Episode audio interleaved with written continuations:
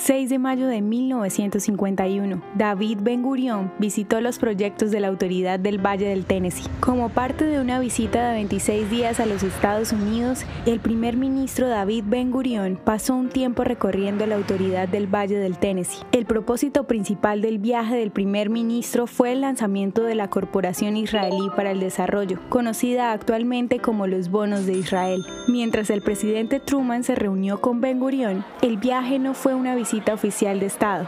La Autoridad del Valle del Tennessee era un programa de un nuevo acuerdo que operó en siete países y abordó proyectos incluyendo control de inundación, hidroeléctrica, reforestación, producción de fertilizantes, educación agrícola y navegación del río. Finalmente, Israel implementó aspectos de los planes de la Autoridad del Valle del Tennessee para crear el portador de agua nacional, el cual abrió en 1964. ¿Te gustaría recibir estos audios en tu WhatsApp? Compartimos nuevos episodios todos los días. Suscríbete sin costo alguno ingresando a www.hoyenlahistoriadeisrael.com. Hacerlo es muy fácil.